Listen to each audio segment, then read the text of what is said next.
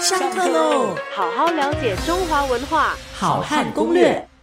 那么以这个中国的家具来说的话呢，呃，床的地位不单单是最高的，此外呢，它也是极有可能是价格最贵重的。以一般平民来说，哈，我们不讲帝王之家，就是普通老百姓来说的话呢，那么床不单单是最尊贵的。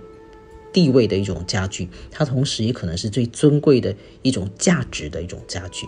怎么说呢？啊，我先这样讲哈。这个古代中国有一种床，各位比较可能不是那么常见到啊，它叫做八步床。那么那个八怎么写呢？有两种写法，一种是数字八啊。那么你要有有一种说法说你要你要迈了八步啊，你才能够上床。或者有人说你要下床必须要跨上八步，这是一种说法。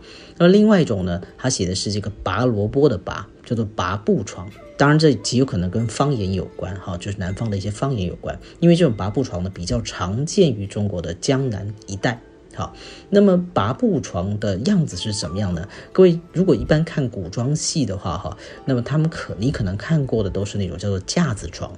那么架子床的长相是什么样子？就是，呃，就是我们现在一般的床，好像这个周围都没有柱子嘛。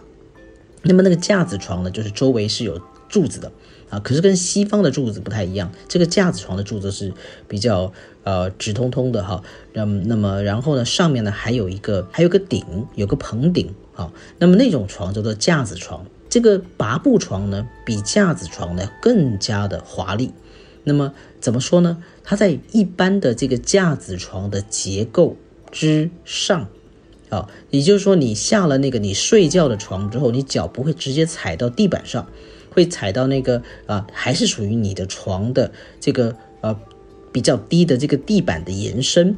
好，然后呢，像这个走廊的这个两个地方呢，就是你你下了床之后的左右这两边呢，它还会有，比如你可以放梳妆台啦，啊，或者是放一个小书桌啦，啊，让你放这个呃灯啊啊之类。当然，有些人会放呃这个便盆便盆哈，就是这个马桶这样的东西。这个整个的架子架子床的结构。之上再增加了一个走廊这样的概念，那么就叫做拔步床了。那么拔步床其实是非常精致、非常华丽的哈。那么在古代呢，它的价值也非常非常的高。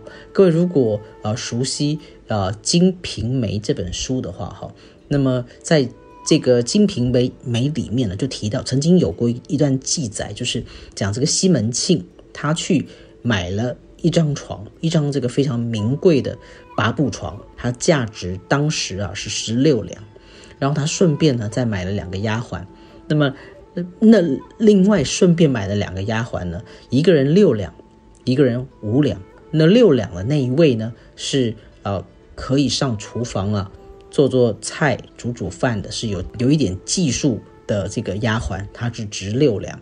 那么另外一位呢，只是普通的，没有什么太多呃这个这个技术的这个丫鬟呢，啊是只有五两。那么各位可以知道哈，一个拔步床呢，就是十六两，可以 可以换三个丫鬟哈。那么是买人家的一生帮你做一辈子的工人，那只需要五两或六两。而一个拔步床就需要十六两，那么各位可以去想象一下，所以那一张拔步床的价值是多么的高，是啊，三个人要终身帮你做一辈子工、一辈子长工的那个代价，所以可以想象拔步床在这个当时的价格，就是它价值是非常非常昂贵的。好，那么当然也呼应到我们刚刚说床本身在。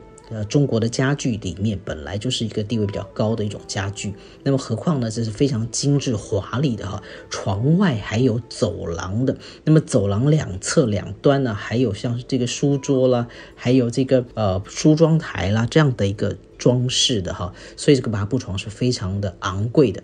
好好了解中华文化，好汉攻略，下课喽。